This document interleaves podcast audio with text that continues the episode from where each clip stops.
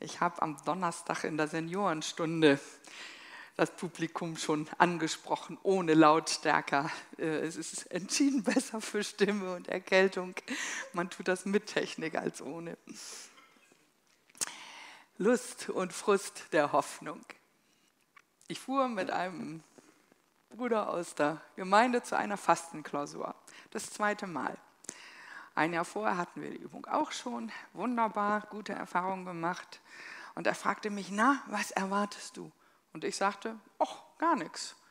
Was? Warum nicht? Und das Ende vom Lied war, wenn ich nichts erwarte, dann kann ich auch nicht enttäuscht werden. Und er sagte, Ute, geht gar nicht. Was ist denn das für eine Haltung? Du musst da mit einem Erwartungshorizont hinfahren. Wie soll Gott sonst zu dir reden? Also irgendwie kriegt Gott das trotzdem hin, auch in meiner Mentalität. Aber mir wurde doch bewusst, okay, du bist hier in einer ganz schönen Schutzhaltung. Du erwartest nichts. Dann kann dir nichts passieren. Aber es stimmt schon, ich strecke mich auch nicht aus. Und ich bin sehr vorsichtig, erstmal zu beobachten und dann vielleicht hinzugehen und zu suchen und anzufassen. Advent ist ein bisschen ähnlich. Erwartung, Hoffnung oder Befürchtungen. Ich habe vorhin gelästert und zu Boris gesagt, naja, wir erwarten Weihnachten, wann es endlich vorbei ist. Ich bin Osterfan. Ich bin inhaltlich Weihnachtsfan. Aber die deutsche Kultur macht mir zu schaffen und sie macht Arbeit. Die ersten Christen haben im Advent gefastet, die ganze Kiste ganz runtergefahren, stillgehalten, sich besonnen. Ich liebe die Spätgottesdienste am Heiligabend. Der Trubel ist vorbei dieses Beschenktwerden und Enttäuschen und Hoffnung und Erwartung und Familie und Beziehung. Wow, Entspannung. Und trotzdem kommt man in diese Erwartungshaltung hinein. Dann saß ich da gestern total erschöpft von Grippe, von Umzug, von blödem Knie und dachte, hm, Richtest du jetzt einen Hoffnungshorizont auf oder sagst du, oh, haltet die Flamme mal klein, Jesus wärmt euch auch mit Liebe? Dann habe ich gedacht, nein, wir glauben an den Auferstandenen. Lasst uns den Mut haben, immer wieder diesen Hoffnungshorizont aufzurichten. Hoffen ist was Schönes. Hoffen gibt ein Ziel.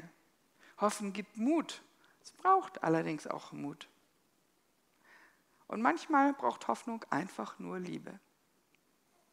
Es gibt solche Menschen, die begegnen dir, nehmen dich in den Arm und sagen, ach Mädchen, alles wird gut. Und du glaubst es ihnen sogar. Das ist da nicht nur ein hohler Spruch. Die sind so von Liebe erfüllt, dass sie wissen, es wird sich richten. Und das gibt mir gleich wieder ein Stück höher den Hoffnungspegel. Was gibt uns Christenmenschen Hoffnung? Was feiern wir anders im Advent als andere Leute? Worauf dürfen wir berechtigterweise warten? Was verheißt uns die Bibel und was verheißt sie uns nicht, ihr Lieben? Final, so ein Wort, das ich gerade öfter mal höre, das finale Protokoll, das ist die finale Abstimmung, der finale Mietvertrag.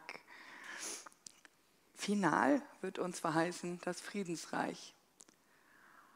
Angebrochen ist es mit Christus, angebrochen ist es in dir und in mir, in dieser Gemeinde, in einer Mini-Form von Gegengesellschaft, wo man sich liebt und unterstützt, anstatt sich gegenseitig in die Pfanne zu hauen, zu benutzen und sein Ziel zu ergattern. Angefangen ist es, aber vollendet wird es erst in Zukunft, in der Ewigkeit, wenn die neue Welt anbricht. Im Moment müssen wir uns mit angebrochenem begnügen. Aber es ist uns verheißen. Was ist uns nicht verheißen? Dass hier jetzt schon alles komplett heile wird. Es ist uns auch für unsere Nachfolge nicht verheißen, dass plötzlich alles gut ist. Dann würden wir hier nicht rumhusten, dann würde uns nichts wehtun. Bei jedem Heilungsgebet wäre sofort Heilung da oder wäre vielleicht gar nicht erst Krankheit da. Das ist aber nicht so. Wir sind Teil der gefallenen Schöpfung, höchst menschlich und müssen dadurch, wie alle anderen auch, und jetzt kommt das fette Aber, mit diesem Friedefürst in unseren Herzen, in unseren Seelen. Und deswegen zieht uns das nicht runter. Deswegen bleibt Friede und Substanz, die gute Bodensohle aus Beton, in unseren Köpfen und schwankt nicht wie ein morsches Brett. Das ist uns verheißen. Und dann haben wir immer wieder Anflüge von dem Friedensreich, von der heilen Welt, denn manchmal ereignen sich die Heilungswunder. Manchmal ereignen sich die Beziehungswunder, dass etwas wieder heile wird, das Vertrauen wieder wächst, dass Missverständnisse ausgeräumt werden oder auch Boshaftigkeiten bereut und bereinigt werden. Manchmal blüht das Friedensreich schon. Bei einem großen Propheten hören wir davon, bei Jesaja. Und drauf gekommen bin ich, mir ist vor Jahren schon ein Maler begegnet Sieger Köder. Ich habe neulich gesagt, der ist Holländer, stimmt gar nicht, der ist Schwabe. Ich habe nachgelesen. Der ist Schwabe. Ich wusste gar nicht, in welcher Nachbarschaft ich jahrelang gelebt habe. Der ist jetzt allerdings 2015 schon verstorben. Sieger Köder, der hat das in einem Bild aufgegriffen und aktualisiert. Dieser Sieger Köder war katholischer Priester, vorher Künstler. Er ist mit 40 dann erst in die theologische Ausbildung gegangen und dann auch in ein Kloster eingetreten. Und er lebte zwischen Aalen und Ellwangen. Kunstschmied, Maler, Priester. Alles mit Ausbildung. Eine besondere Karriere und zwischendurch Teilnahme am Krieg. Heftig. Und von diesem Jesaja-Text, Jesaja 11 und die Umgebung und diesem Bild werdet ihr gleich noch mehr sehen. Bevor aber das Friedensreich kommt, herrscht Krieg, herrscht Hauen und Stechen. In welcher Situation befindet sich Israel denn, wenn man Jesaja 10 und 11 liest? Das ist ein alttestamentlicher Prophet, so ungefähr ganz grob 700 vor Christus. Es war Krieg, die Großmächte haben sich immer um Israel gestritten, die sich da am Küstenstreifen breit machten und die Großmächte kamen und wollten es einnehmen und Israel hat sich gewehrt. Und so kamen sie ins Exil, nicht nur einmal, sondern wiederholt. Das Volk wurde immer mehr verstreut, einige blieben, andere gingen zurück. Ein starkes Volk war Israel nicht mehr. Und nun kam Assyrien und griff Israel an. Und wieder kam die Exilpolitik, die Israeliten wurden verstreut. Es gab kein Jerusalem mehr, es gab keinen Mittelpunkt des geistlichen Lebens, von Gottes Volk war keine Rede mehr, allenfalls noch von einem verstreuten Gottesvolk. Und dann lese ich und war baff erstaunt über die starken Vokabeln. Gott ist in Rage. Gott ist richtig schön in Rage. Also, das ist nicht nur uns vorbehalten. Ich lese uns mal wie Gott unterwegs war. Er war auf Israel stinksauer, weil die, die religiösen Führer ihr Amt missbraucht haben. Die haben das Volk ausgenutzt, das israelische Volk ausgenutzt, wohlgemerkt. Nicht Otto Normalverbraucher, sondern das Gottesvolk. Als Priester, als Leitende, stellt euch vor, unsere Gemeindeleitung würde unsere Spenden nehmen und sagen, wir arbeiten damit fürs Reich Gottes und es fröhlich selber verprassen in marmornen Palästen, so formuliert die Bibel. Glücklicherweise tut sie das nicht. Das sind rechtschaffene Geschwister. Ich wollte schon Brüder sagen, stimmt auch, aber nicht nur. Und wir leben hier transparent und haben ein System, wo wir sagen können, Moment mal. Und nicht zuletzt dafür kommt dann ja auch die Jahresgemeindestunde. Also Infoblog, wir leben hier transparent. Das taten die Oberen in Israel nicht mehr. Und Gott war stinksauer, wie sich die religiöse Führungsriege es erlauben konnte, das Volk auszupressen und das noch in seinem Namen. Und er war zornig und er hat gesagt, so, ich nehme Assyrien und den assyrischen König, Heiden, als Knüppel und lehr euch, dass ihr schief liegt. So wurde das damals verstanden, so deutet uns die Bibel dieses Kriegsgeschehen. Assyrien gewinnt über Israel Macht und greift es an, weil Gott gesagt hat, Israel, so geht das nicht weiter. Ihr hört nicht, also müsst ihr fühlen. Und dann sagt Gott aber, und weil Assyrien sich dann unterstanden hat, und die machen das ja selber, sie sind nicht willenlose Sklaven von Gott, weil Assyrien sich unterstanden hat, den Augapfel Gottes anzutasten, ist er dann anschließend mit einer Syrien sauer und schmeißt die auch wieder vom Thron. Also, und das heißt im Klartext, Krieg ohne Ende, Tote ohne Ende, Leid ohne Ende, Vertreibung, Heimatlosigkeit. Wir kriegen es ja gerade hautnah mit. Ich lese uns mal aus Jesaja 10 ein paar Verse. Schlimm, sagt Gott, schlimm wird es Assyrien ergehen, dieser Rute meines Zorns und diesem Knüppel in meiner Hand, mit dem ich meine Wut fühlbar mache. Ich werde die Assyrer zu einem gottlosen Volk senden. Damit meint er Israel.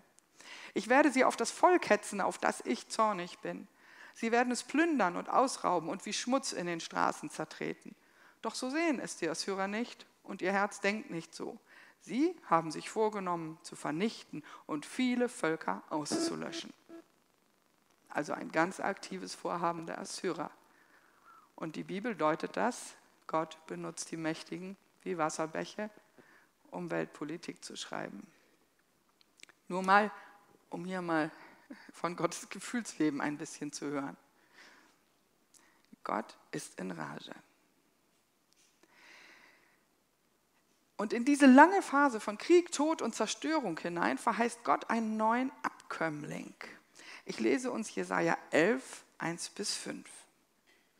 Aus dem Stumpf Isais, also stellt euch einen Baumstumpf, einen abgeschnittenen Baumstumpf vor, in der Mitte der weiche Kern und da bildet sich ja wunderbarer Humus, wunderbarer Kompost. Bei Otto Normalverbraucher wächst da Unkraut, hier wächst eine wunderschöne Rose. Aus dem Stumpf Isais wird ein Spross hervorgehen, ein neuer Trieb aus seinen Wurzeln wird Frucht tragen. Auf ihm wird der Geist des Herrn ruhen, der Geist der Weisheit und des Verstandes, der Geist des Rates und der Macht, der Geist der Erkenntnis und der Furcht des Herrn. Er wird an der Furcht des Herrn wohlgefallen haben. Sein Urteil wird sich nicht auf Äußerlichkeiten gründen. Er wird nicht aufgrund dessen, was er hört, entscheiden. Er sorgt für Gerechtigkeit unter den Armen und verschafft den Unterdrückten Recht. Er schlägt das Land mit der Rute seiner Lippen und tötet die Gottlosen mit dem Hauch seines Mundes. Gerechtigkeit ist sein Gürtel und Wahrheit sein Gott. Das ist uns erstmal verheißen. Soziale Gerechtigkeit in Israel, darauf bezieht sich das erstmal. Und wir lernen diesen Jesus genauso kennen.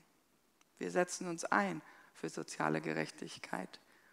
Wir haben gehört, wir setzen uns ein für Holocaust, für zu Unrecht Unterdrückte, Vertriebene und Beschädigte.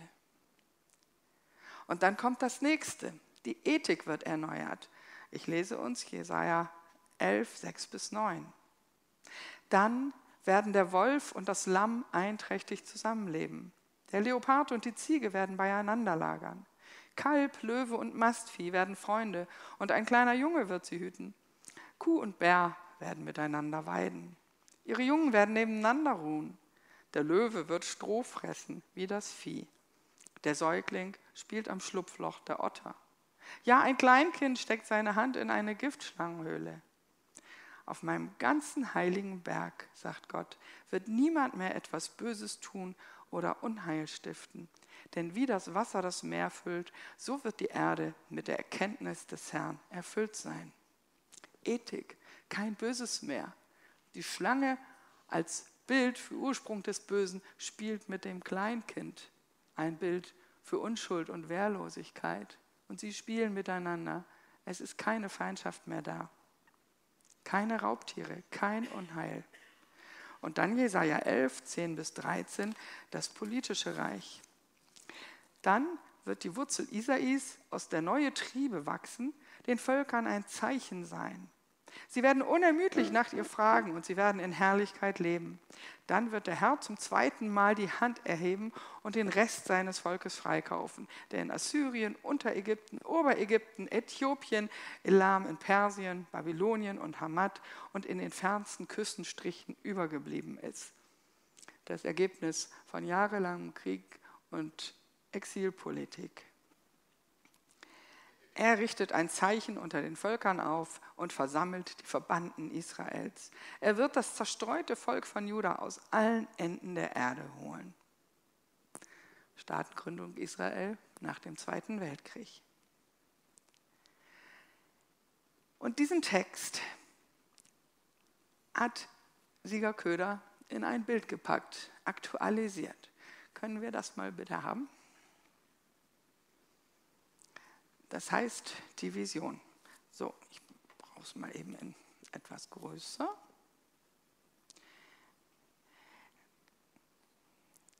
Liebe Technik, ich weiß nicht, wie viel ihr da reagieren könnt. Wenn ich einzelne Sachen beschreibe, könnt ihr da, da drauf gehen und das groß zoomen? Oder ist das. Geht nicht? Okay, danke.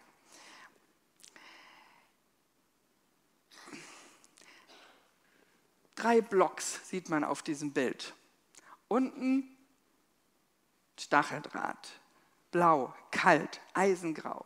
In der Mitte der flammend rote Block und oben drüber so ein dunkelgrün, dunkelroter Wald. An dessen Rand auf der Flammenkugel sitzen Raubtier und Kuh, sitzen die Friedenstauben und mitten in dem leuchtenden Rot sitzt das Kleinkind, das mit der Schlange spielt, die nicht beißt, sondern spielt.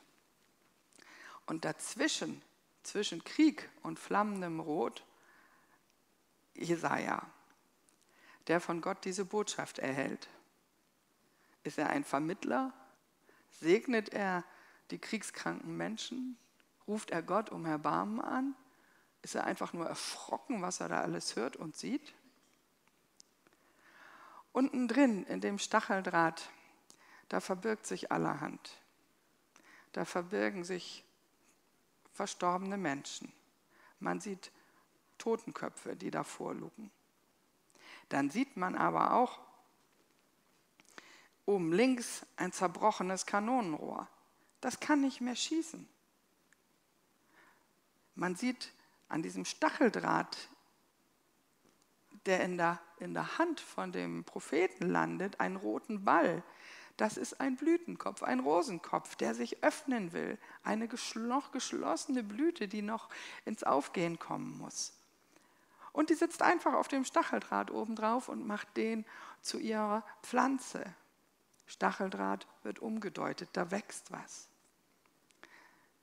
Unten in der Mitte vom Bild, da ist auch so ein Kanonenrohr. Und was kommt da raus? Eine Rose, schon mit Laub, fast erblüht, halb geöffnet.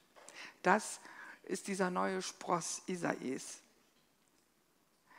Das gibt es als Einzelbild von Sieger Köder wunderbar dargestellt das Verheißungsvolle dieser warmen, leuchtenden Rose, umgeben von Kälte und Winter. Und hier blüht die im zerbrochenen Kanonenrohr. Und ganz rechts außen sieht man einen Eisenhandschuh, eine Hand, die noch den Knauf des Schwertes umfasst. Aber das Schwert ist abgebrochen, weg, kaputt. Und stattdessen auch da die Stacheldrahtranken, die zu Rosendornen zu Rosenzweigen werden mit Blüten obendrauf. Das Friedensreich fängt an. Aus Waffen werden Flugscharen geschmiedet. Jesus kommt in diese Zerstörung, in diese Kriegssituation, in diese traumatisierende Situation und redet zu dir und redet zu dem, der da drin sitzt. Du kannst dir mal überlegen, wo findest du dich in diesem Bild wieder? mit deiner emotionalen, vielleicht gesundheitlichen Befindlichkeit. Das muss nicht dasselbe sein. Bist du der, der da unten im Draht hockt? Dann ist Jesus ganz bei dir und sagt, ich leide mit, ich trauere mit. Und ich bin mitten in diesem Stacheldraht und ich bin von diesem Stacheldraht und von diesen Kanonen umgebracht worden. Und dieser Krieg hat mein Land zerstört. Und ich sitze hier und bin mit dir heimatlos komm du mit mir ins Friedensreich. Wohlwissend und stehen lassend, dass hier ganz viel kaputt ist im Land und in dir. Aber Jesus ist drin und sagt, komm mit ins Friedensreich. Die Blüten sind da, der Stacheldraht wird zur Blume.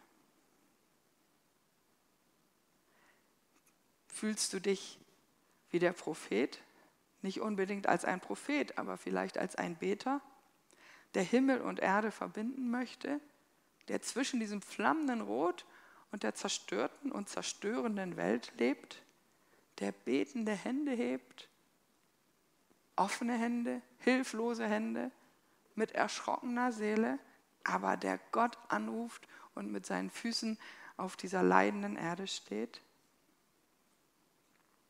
Und dann ist da dieses flammende Rot. Und auch das ist für mich doppeldeutig. Ihr wisst ja, bei der Bildbetrachtung gilt immer, der Betrachter hat Recht. Also ist, was der Maler sich mal gedacht hat, ist eine Sache. Was da zu dir spricht, ist nie falsch, immer richtig. Und für mich ist das flammende Rot doppeldeutig. Es erinnert mich an lodernde Brände, an brennende Städte, an brennende Gebäude, an brennende Wälder, an die schreckliche, wenn auch sehr schöne Zerstörungskraft des Feuers. Aber genauso erinnert es mich an das hohe Lied der Liebe, die unglaublich mit starken Worten die Kraft von Gottes Liebe beschreibt. Liebe ist tiefer als der Tod. Überwindet sie. Und sie lodert und nimmt ein. Und Liebe muss stark sein. Wie soll sie sonst Krieg und Zerstörung und Tod überwinden? Und in diesem leuchtenden Rot sitzt das Kind. Was für ein Gegensatz zu der Szene unten, der Kriegsszene unten. Das unschuldige, ungeschützte, nackte Kind. Ein Neugeborenes. Wer von euch hatte in diesem Jahr mit einer Geburt zu tun? Macht euch das mal bewusst, welch Wunder, welch Schönheit. Man ist einfach nur froh und sieht dieses Kind und ist glücklich und betet und glaubt und segnet dieses Kind mit Gutem. Und so ein Kind ist da als Verheißung. Und das Böse hört endlich auf, absichtlich böse zu sein und spielt. Die Friedenstauben sitzen da, gurren harmlos vor sich hin, aber weniger harmlos das Raubtier mit der Kuh am Rand. Es raubt nicht mehr, es tötet nicht mehr. Und wieder, typisch Siegerköder, ganz oben drüber jede Menge dunkelrote Knospen im Wald fällt mir sofort das Lied Maria durch einen Dornwald ging ein. Keine Ahnung, welche Lieder euch einfallen. Ganz verschiedene Schichten. In jeder könntest du dich wiederfinden. Eine Geschichte, die von unten nach oben, von Zerstörung und Hoffnungslosigkeit über eine Botschaft zum Friedensreich wandert. Hoffnung. Wir sind nicht aus dieser Erde rausgenommen. Aber wir sind anders verortet. Wir sind ab jetzt in unserer Seele im Himmel verortet, im Friedensreich verortet. Und das nimmt mit und das lebt. Und ich sage jetzt noch nicht am, sondern lade Friederike ein, die hat etwas Wunderschönes erlebt mit einem Menschen, wo ein bisschen so ein Prozess passiert ist und das erzählt sie uns.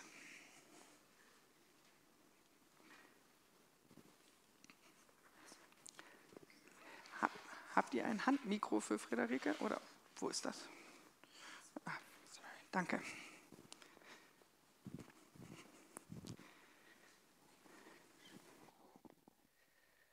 Ja, seit sieben Jahren arbeite ich bei der Lebenshilfe in einem Wohnhaus und habe oder biete einmal die Woche ein Angebot, eine Kreativgruppe an und ähm, ja, die Menschen dort, die dort leben mit Beeinträchtigungen, machen begeistert mit. Es ist ein, ja, es ist immer eine sehr, sehr tiefe Zeit, wo wir auch über Gott und Jesus sprechen. Die Leitung ist da sehr offen und ich habe eine Bewohnerin dort bei gehabt, die ganzen sieben Jahre.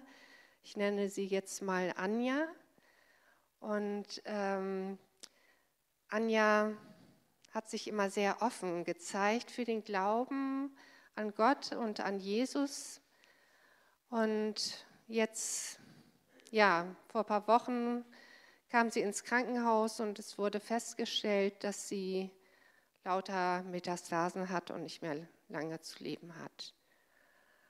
Ähm, sie ist dann in ein Hospiz gekommen und ich durfte sie ein Stück weit begleiten und habe dieses Buch, Mein guter Hirte, ihr erzählt. Es handelt über den Psalm 23 beziehungsweise vom verlorenen Schaf.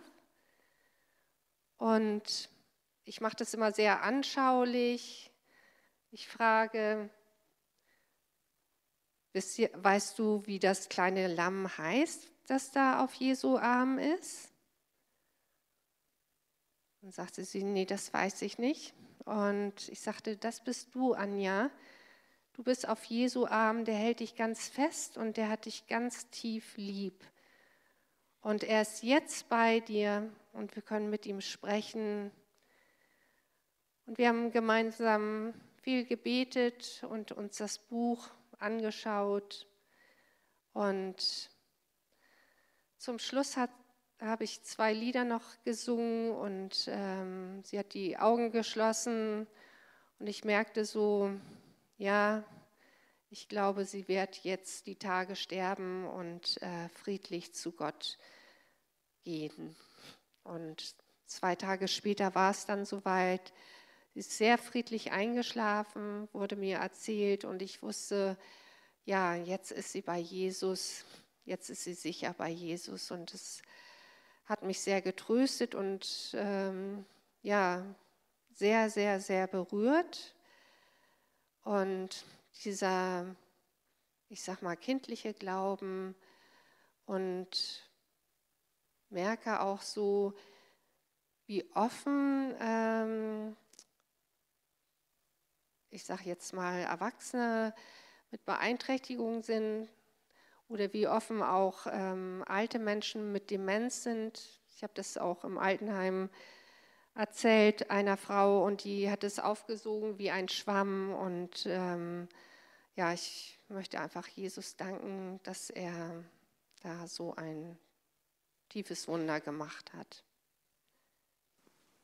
Jesaja unterbricht nach unserem Kapitel 11 mit einem Psalm, ein Danklied für die Rettung, die jedem von uns offen steht, wie dieser Frau mit Beeinträchtigung, deren Leben auch er dem Dornengestrüpp und dem Eisengestrüpp geglichen hat und ihr Weg führte in den Frieden zu Jesus. Ich lese uns Jesaja 12, Danklied für die Rettung. Und dann wirst du sagen, ich danke dir, Herr. Du warst über mich zornig, doch dein Zorn hat sich gelegt und nun tröstest du mich. Siehe, Gott ist meine Rettung. Ich vertraue ihm und habe keine Angst. Er, der Herr, ist meine Stärke und ich lobe ihn. Er wurde mein Retter. Ihr werdet mit Freuden Wasser schöpfen aus den Quellen seines Heils. Ihr werdet dann sagen, dank dem Herrn, ruft seinen Namen an, sagt der ganzen Welt, was er getan hat, erzählt allen, wie groß sein Name ist. Singt für den Herrn, denn er hat Großes getan. Verkündet es auf der ganzen Welt.